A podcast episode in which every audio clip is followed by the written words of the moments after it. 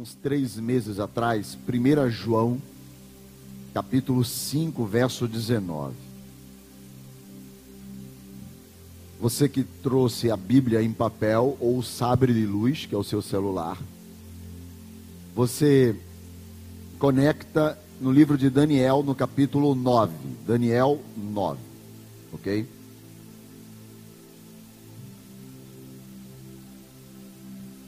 Eu um dia em casa, esperar você só achar aí Daniel capítulo 9. Daniel é Antigo Testamento. Antigo Testamento, capítulo de número 9. Eu vou ler hoje a partir do verso de número 20. Daniel 9, verso 20, eu vou ler a partir de hoje.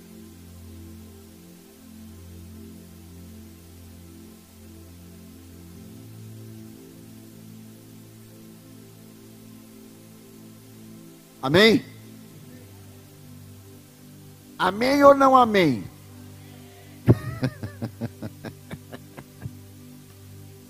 é um determinado pastor que fala assim. Bom,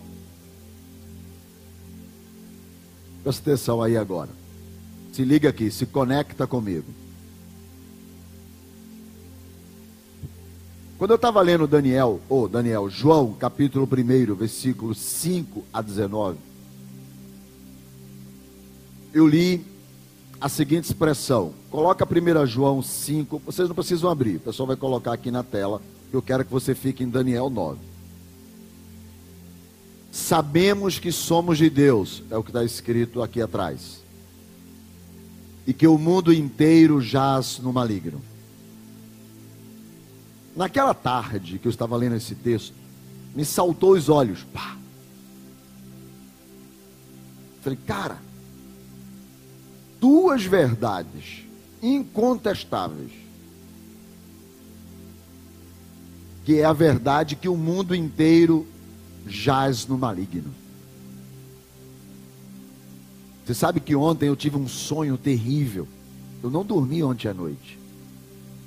Porque a pastora Leonor me contou sobre a morte do neto do locutor esportivo Luciano do Vale.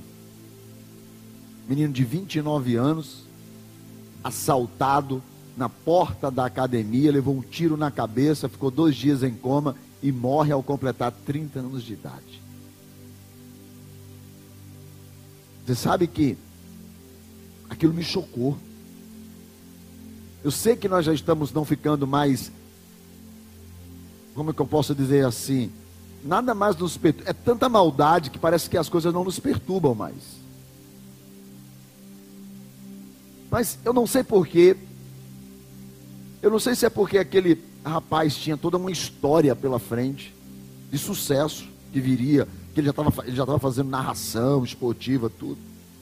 De repente a vida dele foi ceifada. E o pior é a forma.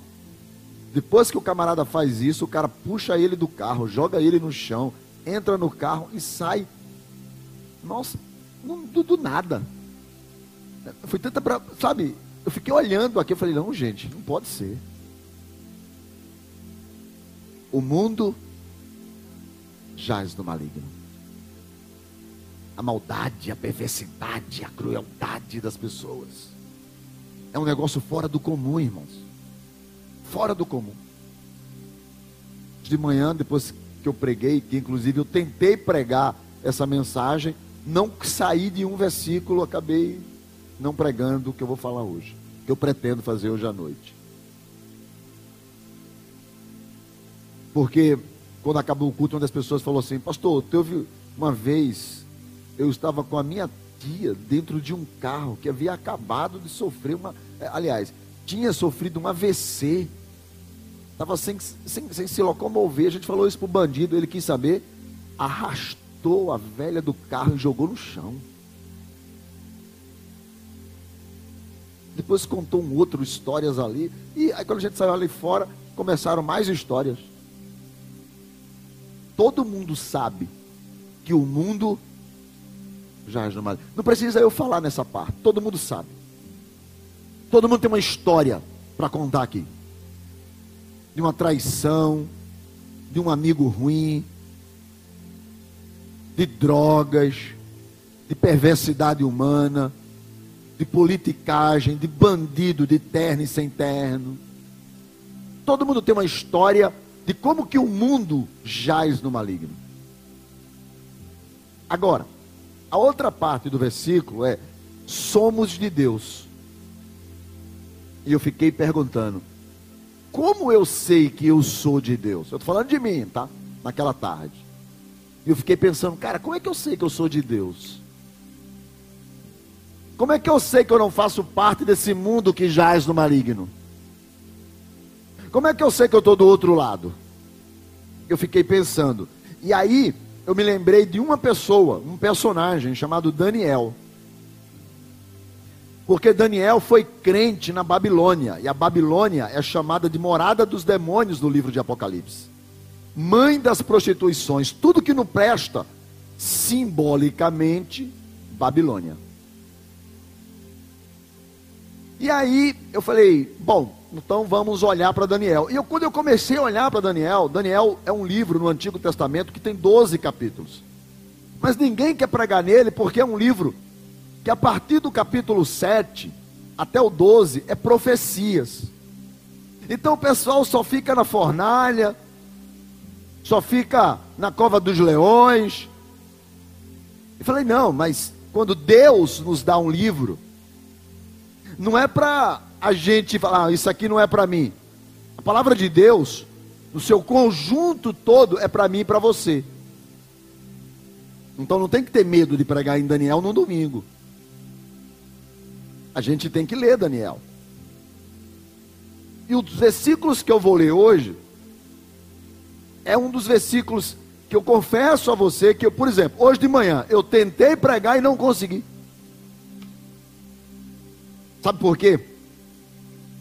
O livro de Apocalipse, chamado Revelação, que o pessoal tem medo, foi construído, cuja base são esses versículos que nós vamos ler.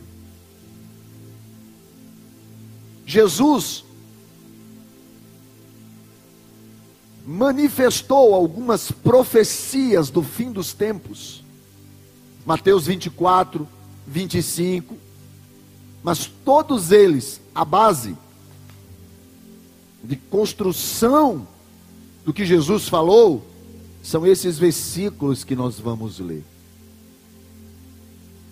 Jeremias, esses versículos. Isaías, esses versículos. Imagine que Deus vai construir, vai desenhar um quadro, mas antes ele faz um rabisco. Minha esposa, a senhora Leonor, é, é artista, é pintora, e ela sempre quando vai desenhar um quadro, ela primeiro pega um pedaço de papel e ela faz um rabisco. Depois que você olha o quadro, fala: "Nossa, que legal". Mas começou pelo rabisco. E ela, e, e assim como Deus também, Ele vai pintar agora o quadro do fim do mundo. Mas essa pintura do quadro do fim do mundo, esses versículos que nós vamos ler, foi o rabisco. E como é que isso aconteceu? É que Daniel passou mais de 66 anos trabalhando dentro do palácio do centro da maldade. E continuou crente. Quando ele chega num determinado capítulo, que é o, o 8, o, o, o 9, que diga que nós pregamos domingo passado, ele, ele está orando e, e lendo a Bíblia, e ele entende pela Bíblia que o tempo que Israel ficaria cativo era de 70 anos. Ele fala: para, Começou os 70 anos. Então, ele fala: por que, que Deus não faz alguma coisa? E ele faz uma pergunta no capítulo 7. Até quando? Até quando nós vamos ficar sofrendo? Até quando essas coisas vão acontecer? Mas quando Daniel, o profeta, faz essa pergunta, ele faz essa pergunta sobre o povo de Israel e sobre a cidade de Jerusalém. Então observe que a pergunta de Daniel a Deus é sobre o povo de Israel e sobre Jerusalém. Se ele está perguntando sobre isso, Deus vai responder sobre isso. Só que na, na resposta de Deus, porque Deus, quando olha, Ele está vendo o começo, o meio e o fim. Eu só estou vendo aqui onde eu estou, mas Deus está vendo até lá na frente. Então, Deus responde o, o, o fim da história de Israel, mas até chegar ao fim, existe um espaço que não tem a ver com Daniel. Então Deus automaticamente, entre um versículo e outro, deixa um hiato, um espaço. E o versículo, Daniel 20, 9, versículo 20, diz: Eu estava orando e confessando o meu pecado. Então Daniel estava orando, falando com Deus. Versículo 21. Aparece o anjo Gabriel, toca em Daniel. É hora do sacrifício da tarde. Quer dizer, haviam três sacrifícios: seis horas, é, meio-dia e três da tarde. Jesus morre às três da tarde, é no sacrifício da tarde. O que, que é isso quer dizer? Que mesmo que Daniel, mesmo que não houvesse religião, na forma de paredes, de sacrifícios, de rito, mas a fé de Daniel era firme. A nossa fé não tem que ser em paredes, igreja, de placa, de pastor, não leva ninguém para o céu. O que leva para o céu é a convicção de que Jesus salva e esta palavra é verdadeira. E confessa a Jesus. Agora, quem faz isso, consequentemente está numa igreja. É consequência. Igreja é consequência. Igreja não é o, o, o, o meio. O meio é Cristo da salvação. Igreja é só a consequência de quem está em Cristo. Ok? Bom, então Daniel no sacrifício da tarde está ali orando e é nessa hora que o anjo aparece.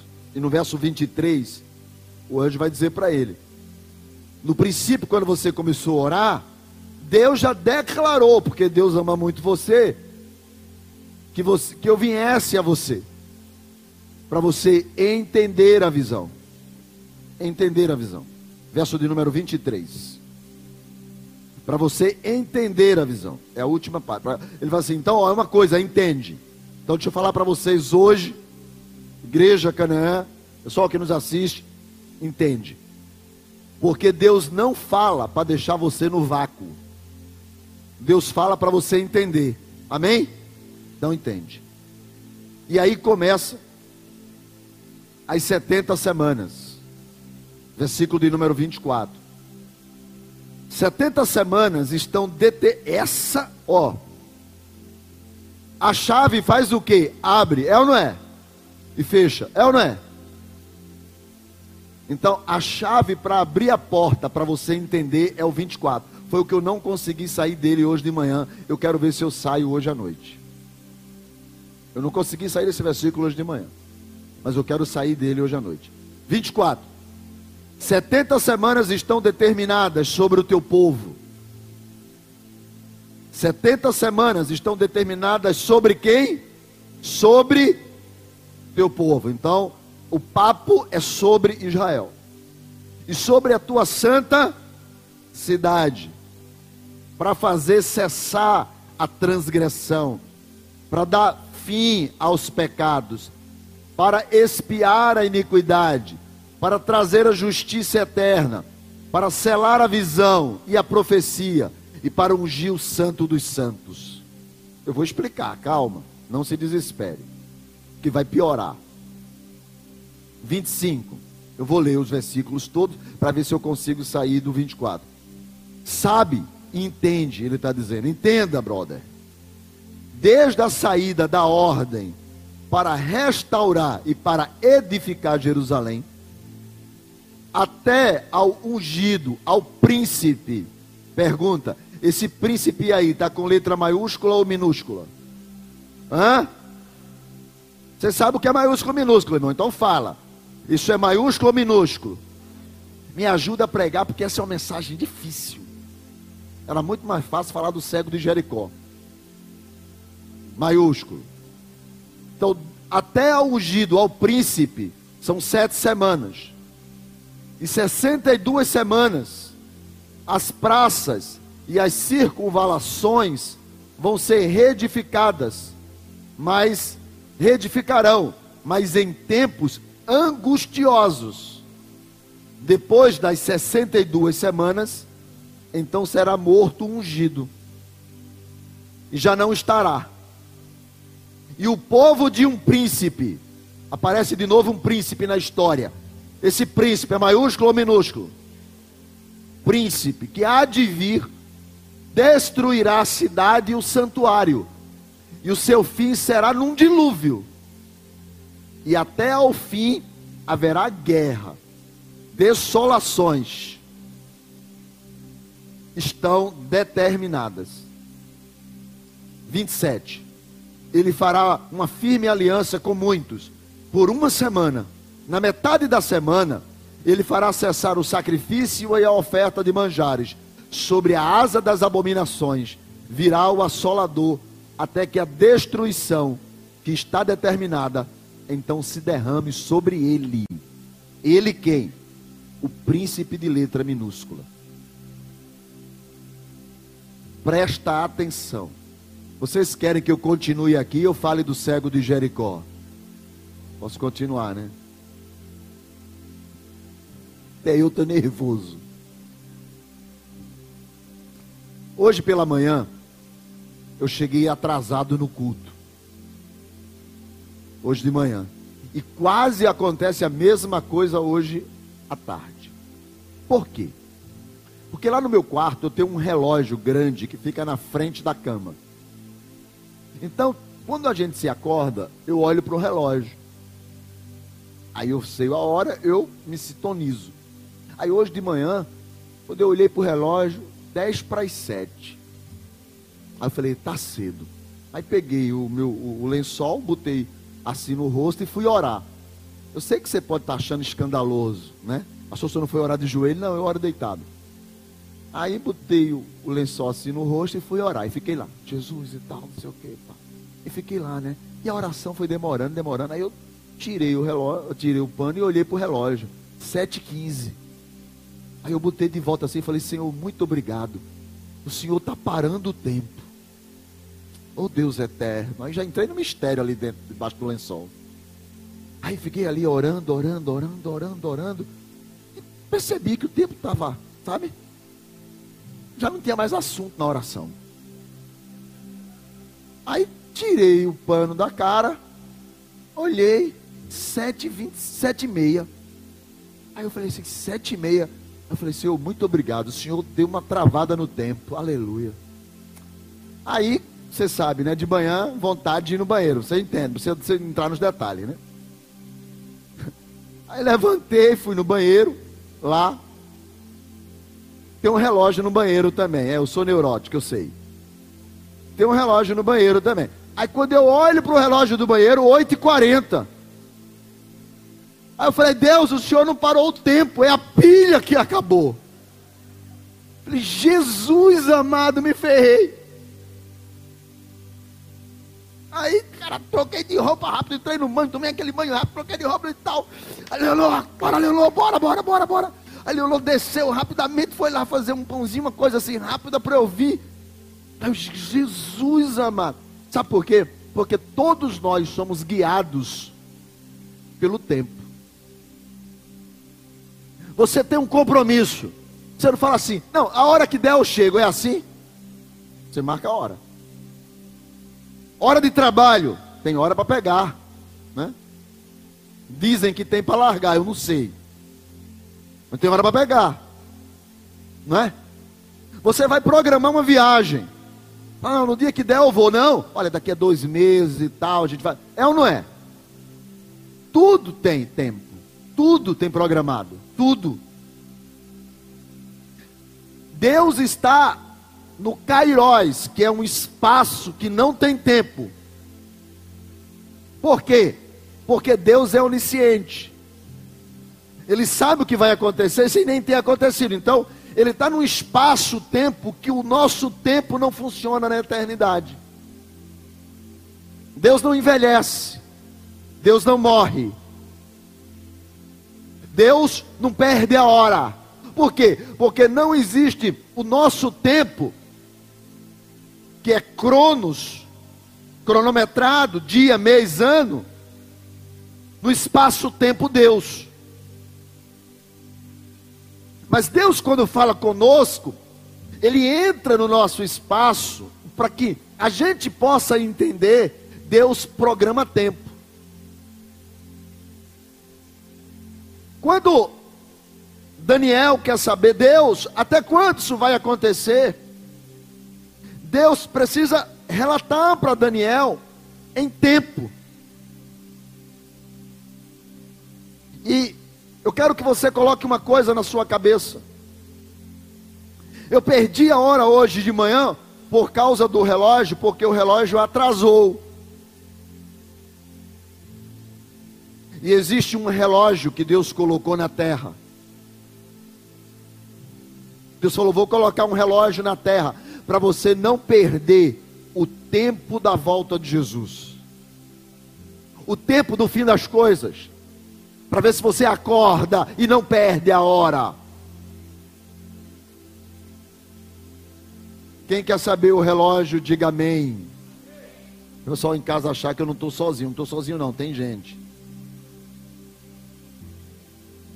Ele diz, versículo de número 24: 70 semanas estão determinadas, quer dizer, Deus já escreveu essa história. Não é? Não, Deus diz assim: estão determinadas. Está programado. Deus escreveu uma história. Posso vir amém? Nós fazemos parte dessa história de Deus. Deus escreveu uma história.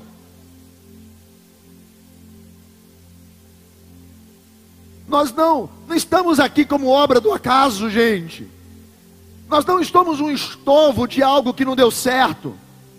Nós não somos uma explosão cósmica.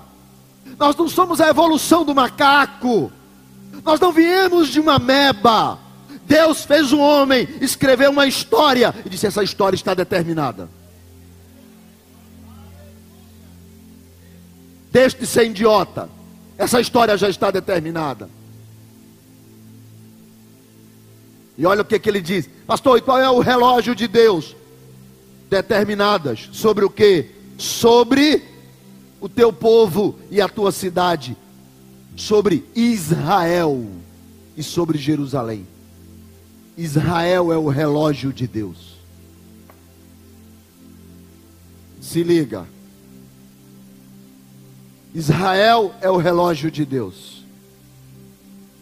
Jerusalém é a cidade de Deus.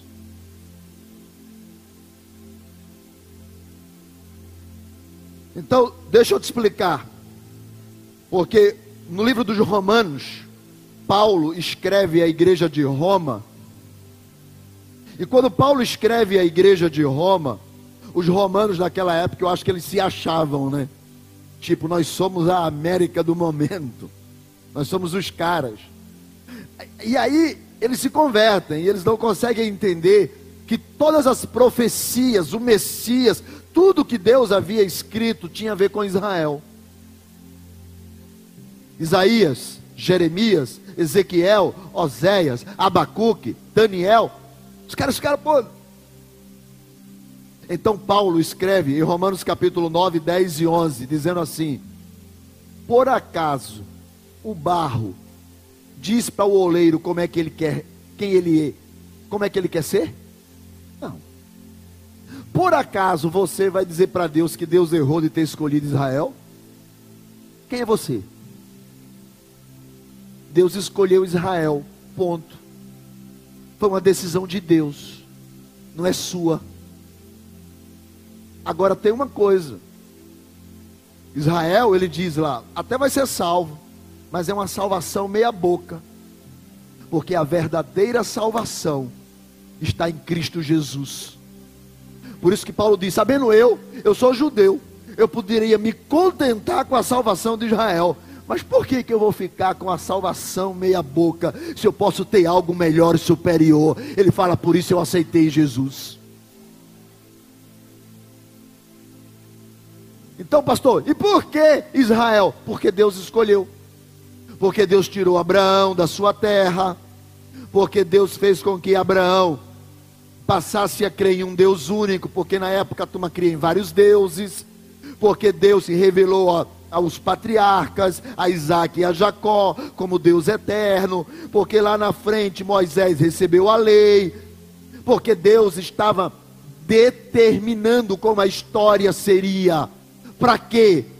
Porque lá no Éden, quando o homem pecou e o homem transgrediu, e o homem transgrediu, e o homem pega esta palavra, transgrediu. O que é transgredir? Deus disse a ele: Você vai por aqui. Ele falou: Não quero, vou por aqui. Ele transgrediu. Ele foi para o outro lado. E quando o homem decidiu, ao invés de ir por esse lado, e por esse, Deus disse: Eu preciso estabelecer um projeto de retorno desse homem ao que eu quero para ele. Por isso que Jó vai dizer: nenhum dos teus planos são frustrados, nenhum dos teus projetos são impedidos, nada do que o Senhor faz dá errado. Deus disse: Eu vou pegar aqui e vou trazer um homem de volta. Para poder cessar a transgressão, eu tenho que perdoar o pecado e fazer com que a iniquidade seja expiada quer dizer, paga. E estabelecer um reino de justiça estabelecer um trono aonde os homens não vão mais transgredir, mas vão estar subordinados ao comando eterno.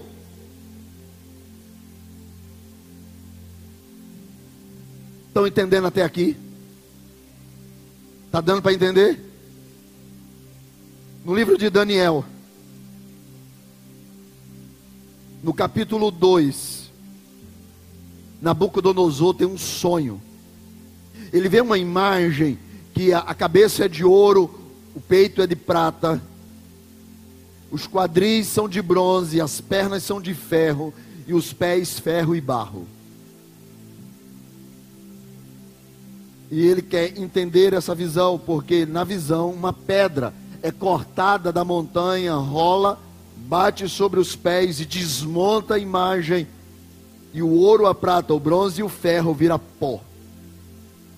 E essa pedra, ela cresce e se estabelece como uma montanha no lugar da imagem. Nabucodonosor não entendeu, chamou Daniel. E Daniel relata para ele que aquelas, aqueles quatro elementos de ouro, prata, bronze eram os quatro reinos que viriam. Até o dia em que a pedra não cortada por mãos humanas, tirada da montanha, rolaria. Uma pedra não cortada por mãos humanas, rolaria da montanha e destruiria o sistema. E essa pedra é quem cresceria e seria um reino que não seria jamais abalado. No capítulo 7, Daniel tem uma visão também a visão de quatro animais: um leão, um urso, um leopardo e uma besta fera. E ainda vê da besta fera chifres de olhos e bocas. Mas dessa visão catastrófica de Daniel, de feras pisando pessoas e comendo gente, Daniel também vê um semelhante ao filho do homem que vem sobre as nuvens e ele vem para reinar com poder e glória e a ele é dado, ele entra na presença do ancião de dias, e a ele é dado domínio, poder e glória. E todos os reinos desta terra se dobram diante do filho do homem que vem sobre as nuvens. No capítulo 8, Daniel tem uma visão de dois animais, o, o, o carneiro e o bode. E, e ele vê também, também são dois reinos. Os reinos brigam entre si, um reino prevalece. E a gente pensa que está tudo acabado, mas o livro de Daniel não é um livro de desgraças, é um livro de esperança. Então, também na história da profecia do capítulo 8, surge também um, com letra maiúscula e bem grande, ele é chamado de Príncipe dos Príncipes. E ele diz que o príncipe dos príncipes virá com muito poder e força e destruirá todos os exércitos que se levantam nesta terra para oprimir o homem. E ao príncipe dos príncipes, todas as nações se prostrarão. A pedra não cortada por mãos humanas, o filho do homem que vem sobre as nuvens, o príncipe dos príncipes. Daniel agora está tendo uma visão. Todas as coisas apontam. Olhe bem o versículo de número 25, deixa eu te dizer uma coisa. Porque todos esses versículos e todas essas visões, elas não precisam de interpretação, eu não preciso interpretar para você, porque a história já interpretou. O leão era a Babilônia, o urso era o império medo-persa. O leopardo era o império grego. Os quatro chifres, os quatro reis que vieram contra a cidade santa. A história já conta, é só você deixar de ser alienado e sair do Facebook e ler um pouquinho. A história já conta. Toda a profecia de Daniel do capítulo 7 já se cumpriu. Toda a profecia de Daniel do capítulo 8 já se cumpriu a história já conta. Não existia Grécia ainda. E o anjo diz para, para Daniel: a Grécia será um grande império. E Alexandre o Grande se tornou, em 12 anos, um grande império. A história já conta, a Bíblia já é confirmada pela própria história. Então Daniel agora está orando a Deus e dizendo: Deus, me fale sobre isso, me fale sobre o povo. Quando será? E Deus então diz: 70 semanas. Essas semanas, eu não vou entrar nos detalhes o porquê, mas eu já vou dizer a você: não são semanas de dias, são semanas de anos. Tá? Não vou te explicar de onde foi que os caras tiraram isso, mas um bocado de cabeção estuda isso sem contar aqueles que Deus revela, porque a Bíblia vai dizer, em Paulo escrevendo, ele diz assim: olha, quem entende as coisas do homem, o homem, porque o espírito do homem entende ele mesmo. Mas para entender as coisas de Deus, só quem tem o Espírito de Deus, porque o Espírito de Deus é quem entende as coisas de Deus e revela o homem. Então muita gente já teve revelação sobre esse texto, porque a história também confirma. Versículo de número 25 diz assim: As 70 semanas começam quando saiu a ordem para restaurar e edificar Jerusalém. Neemias capítulo 2, a ordem foi dada pelo rei Artaxerxes. História também. O rei Artaxerxes deu uma ordem no ano de 443 que Jerusalém deveria ser edificada novamente.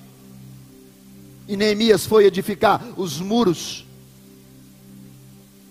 E desde o decreto, que ele diz aqui, que é de sete semanas, e se a semana é de anos, ele está falando de 49 anos. Então, no 25, ele fala de 49 anos, que é o período da edificação, se cumpriu. Depois ele vai falar de 62 semanas. As 62 semanas de anos dão 434 anos. E são anos de 30 dias, de 12 meses porque Apocalipse 11, Apocalipse 12 vai dizer isso. Então, uns determinados cabeção fizeram conta. E eles chegaram do dia em que o decreto saiu ao dia que Jesus entrou em Jerusalém e foi ovacionado, como dizendo: Eis aí aquele que vem em nome do Senhor. Osana, Osana, bendito que vem em nome do Senhor. Eles fizeram uma conta, pegaram as sete semanas, 49 anos, as 62 semanas, os 434 anos, e fizeram uma conta do dia em que Jerusalém foi edificada ao dia da entrada de Jesus. E disseram: são 69 semanas. Ou seja, o texto diz que é de Jerusalém até ao ungido ao príncipe. no verso de número 26, diz que depois das 62 semanas, ou seja, 62 mais 7, 69, o ungido seria morto. E não estaria mais entre nós. Até que o povo de um príncipe, letra minúscula, viria para destruir a cidade. Jerusalém está destruída completamente. Porque no ano 70, sobre o Império Romano, Jerusalém e seus muros foram destruídos. Sabe o que é que resta lá? Você vê pela televisão, é um pedaço de muro chamado de Muro das Lamentações. Porque o resto foi tudo destruído. Não sobrou pedra sobre pedra. Aquela geração que ainda era a geração de Jesus, viu tudo ser destruído. A história diz isso. O anjo está dizendo para Daniel: serão 173.880 dias. E os caras colocaram isso no calendário e bateu. Por isso que nós sabemos que Jesus morreu no dia 30 de abril. Não sabemos o ano e nem não sabemos o mês e nem o dia que ele nasceu. Com certeza não foi dezembro. Mas sabemos que ele morreu em abril. Porque os caras contaram do dia do decreto, que está em todos os livros de história, até o dia em que Jesus disse: Pai, está tudo consumado. E bateu no dia 30 de abril.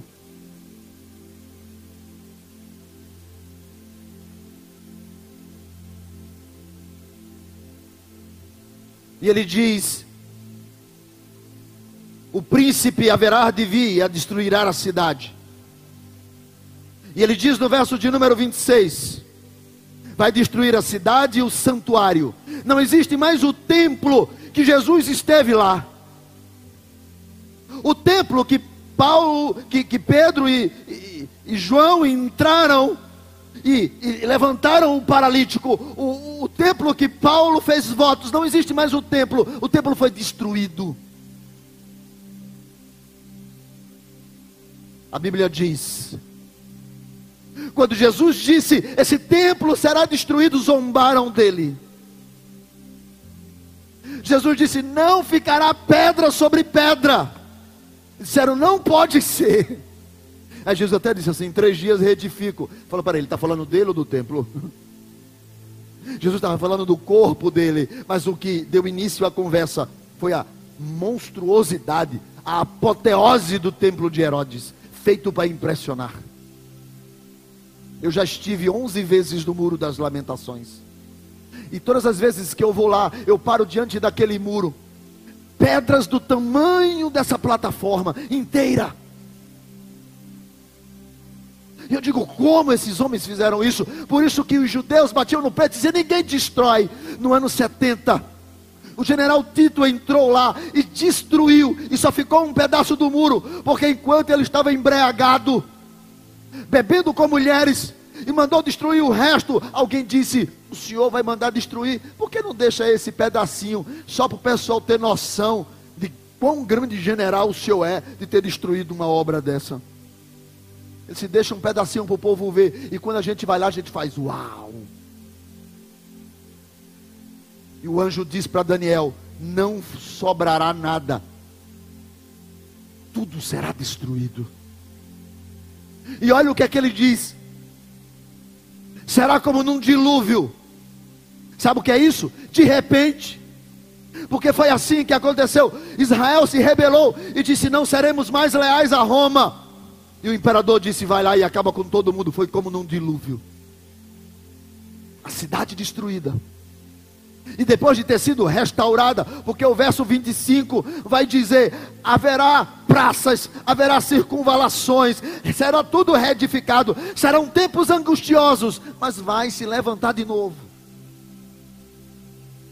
Mas o ungido morre, vem um príncipe de um povo e destrói tudo de novo. E tudo é destruído. E as pessoas me perguntam, pastor, por que, que Israel vive em guerra? Quer que eu responda a você sim ou não? Eu não vou, mas Daniel vai. Olha o que é que está escrito. E até o fim haverá guerra. Verso de número 26. Pastor, por que todo mundo não gosta de Israel?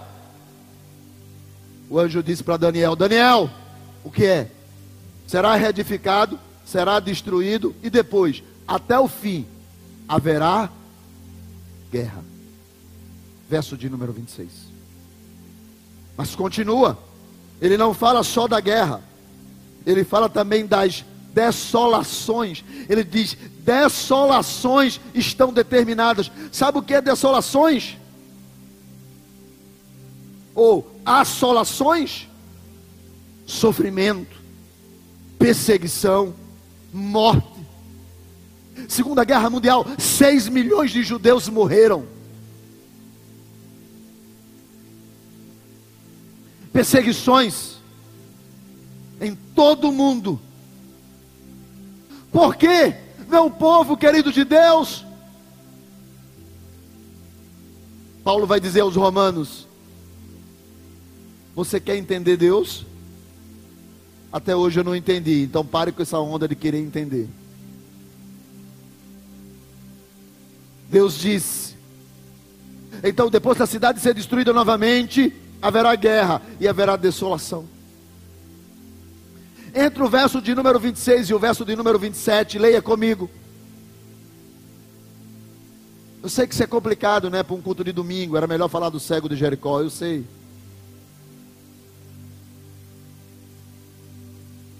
Diz: Ele fará firme aliança com muitos por uma semana. Ora, já existem 69 semanas. De 69 para 70, faltam quantas? Quantas? Uma. Ele fará firme aliança com muitos por uma semana. Na metade da semana, ele cessará o sacrifício e a oferta de manjares, e sobre a asa da abominação virá o assolador. Na metade da semana, ele fará cessar o sacrifício e a oferta. Eu posso perguntar a sua inteligência para ver se você está comigo aqui ou não uma coisa, sim ou não? Versículo 26 diz que ele destruirá a cidade e o santuário, sim ou não? Por favor, versículo de número 26. Olha aí, diz que o príncipe de um povo, com letra minúscula, que fala exatamente de uma de um rei, virá e destruirá a cidade e o santuário. Sim ou não? Santuário, destruirá o santuário. Tem santuário no versículo 26? Sim ou não? Mas é destruído, sim ou não?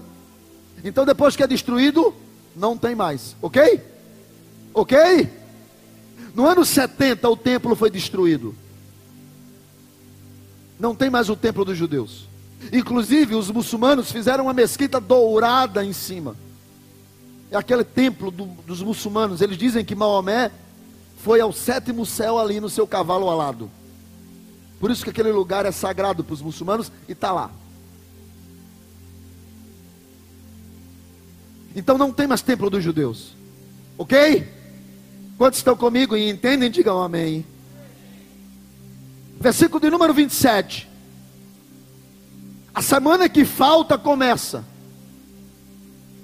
E ele diz que na metade da semana ele fará cessar o sacrifício e a oferta de manjares. Ele fará cessar o que? A oferta de sacrifício e a oferta de manjares. Ou seja, só faz sacrifício e manjares se tiver templo.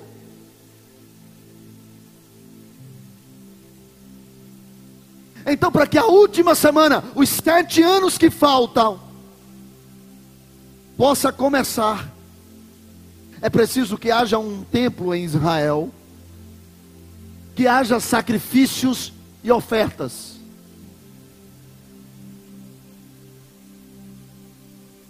O ano passado começou os treinamentos dos levitas e sacerdotes que vão servir no novo templo de Jerusalém. Eles estão sendo treinados em Israel. Desculpa, ano passado não, 2018. Porque na pandemia a gente se perde. 2018. Para, eles estão sendo treinados. Já existe o candelabro, conforme a lei de Moisés. Já existe as bacias, existe um instituto que em 1970 se deu início em Israel, chamado Instituto do Templo, cujo único propósito é restaurar o templo de Israel. Então, do versículo 26 ao versículo 27, há um hiato de tempo.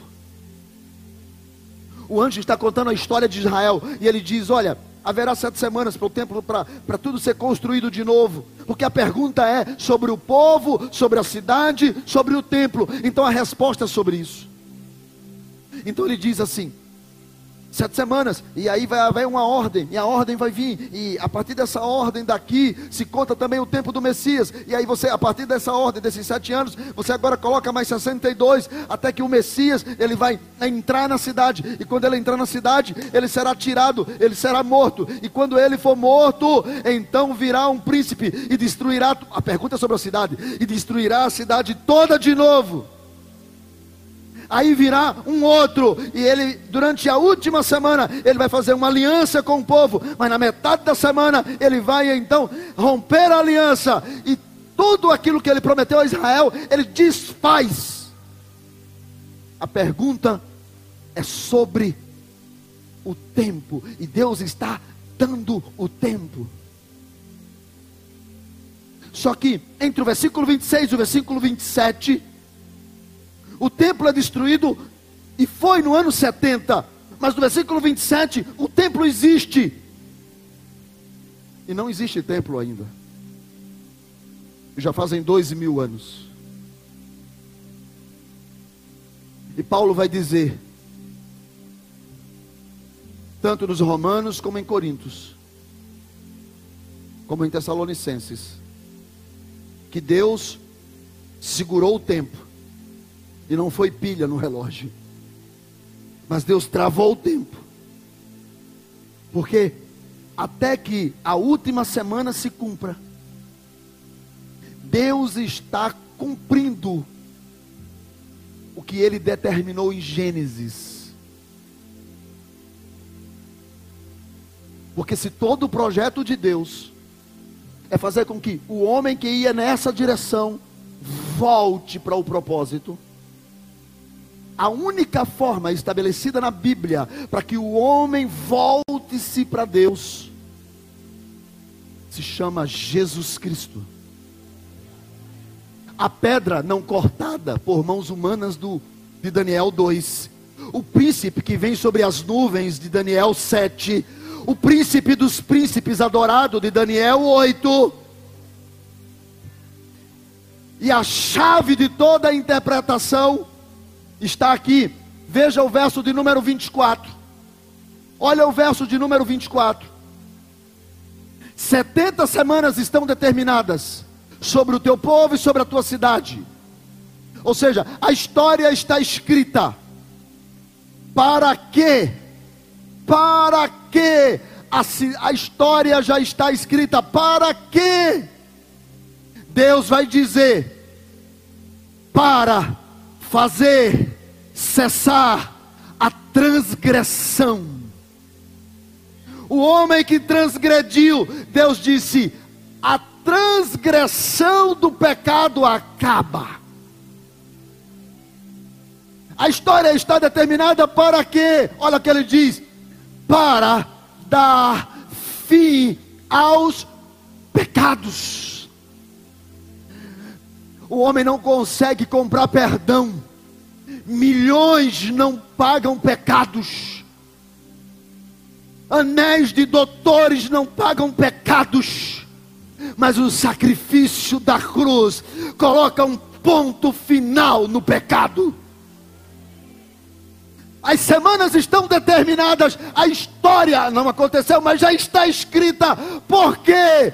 Para cessar a transgressão, para colocar o homem de volta no processo chamado vida eterna. E para isso, ele coloca um ponto final no pecado. Para dar fim ao pecado. Por que, as 70 semanas existem? Para expiar a iniquidade Pessoas que sabem que estão fazendo errado e fazem, mas a cruz também perdoa essas pessoas. E para fazer justiça eterna, um trono será colocado. Uau! O mundo que jaz no maligno não existirá mais. E é assim que ele termina com Daniel. É assim. Olhe, olhe, olhe o verso de número, olhe o verso de número 27, por favor.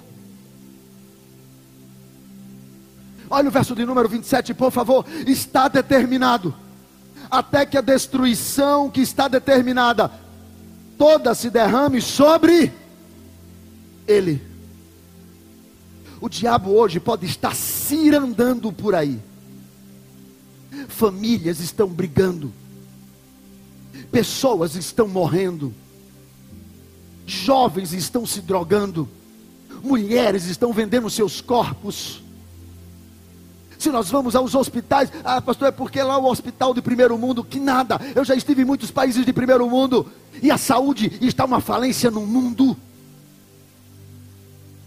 Eu estive na África e eu vejo lá, e, e, e uma das crianças chegou perto da pastora Leonor, e a pastora Leonor passou a mão na cabeça da criança, e quando ela olhou, a sua mão estava cheia de tapuru. Porque havia um buraco na cabeça da criança e o tapuru estava comendo a cabeça da criança, e nós choramos ali. E as pessoas nos disseram: nós precisamos fazer poços aqui. Falei, mas o governo tem um plano de poço. Mas o governo, ele faz o poço e ele coloca veneno dentro do poço para que as pessoas bebam a água, morram e o próprio governo venda a terra daquelas tribos. O mundo jaz no maligno. As pessoas são perversas, as pessoas são más, elas, são, elas estão extingadas pelo diabo. E o anjo diz para Daniel: tudo isso vai acontecer até que o fim que está determinado sobre ele se cumpra. Ele pode ter achado que ele ganhou lá no Éden, quando ele, no lero-lero com Eva e com Adão, fez eles comerem da fruta. Ele pode estar achando que ele ganhou quando Jerusalém foi destruída. Ele pode estar achando que ele ganhou quando seis milhões de judeus foram mortos. Ele pode estar achando que ele ganhou quando é, é, é, Maomé diz a verdadeira religião é o Islã. Ele pode estar achando que ele ganhou quando igrejas estão ficando frias, estão muito mais indo para a onda do brai-brai do que verdadeiramente servir a Deus e a Sua palavra. Ele está achando que ele ganhou, mas está escrito: o fim dele também está determinado.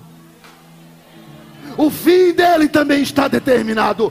O fim dele também está determinado. E é assim que a profecia encerra dizendo: o príncipe que virá destruirá a cidade, destruirá Jerusalém, fará uma aliança com o povo, depois profanará de novo o templo, mas o fim dele está determinado.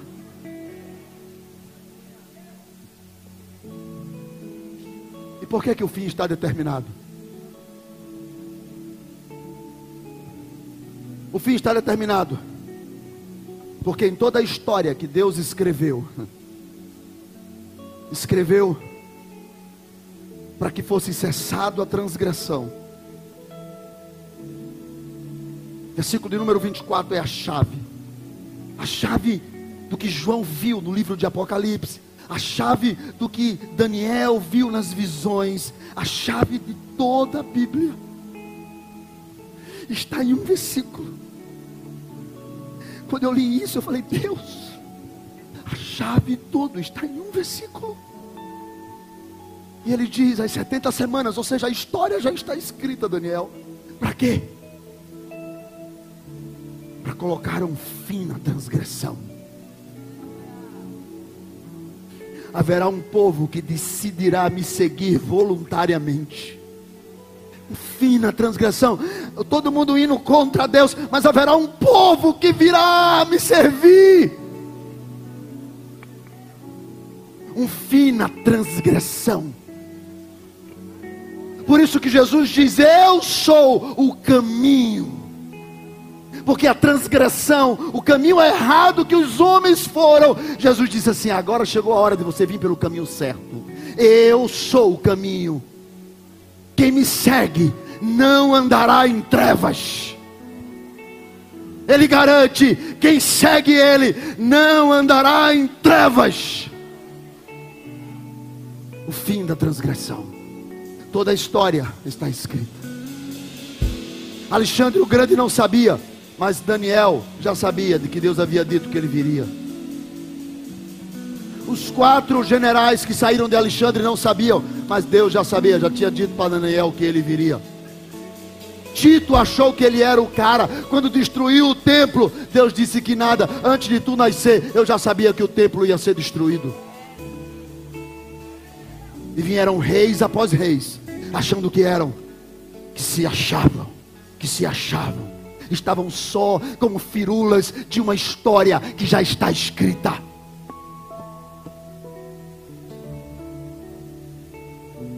todos não passaram de coadjuvantes de um enredo, cujo personagem principal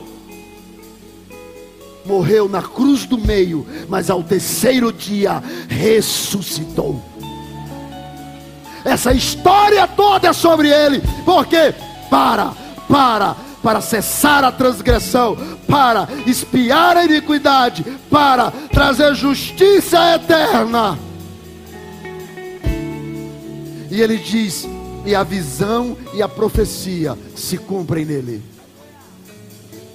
E ele então vai ungir, separar, selecionar, estabelecer o Santo dos Santos. O que quer dizer isso? É que todo o propósito de Deus, do Santo dos Santos, que era Deus na terra, e que os homens destruíram, roubaram, levaram a arca, acabou o projeto. Deus disse: Ele virá e ele estabelecerá o Santo dos Santos de novo na terra.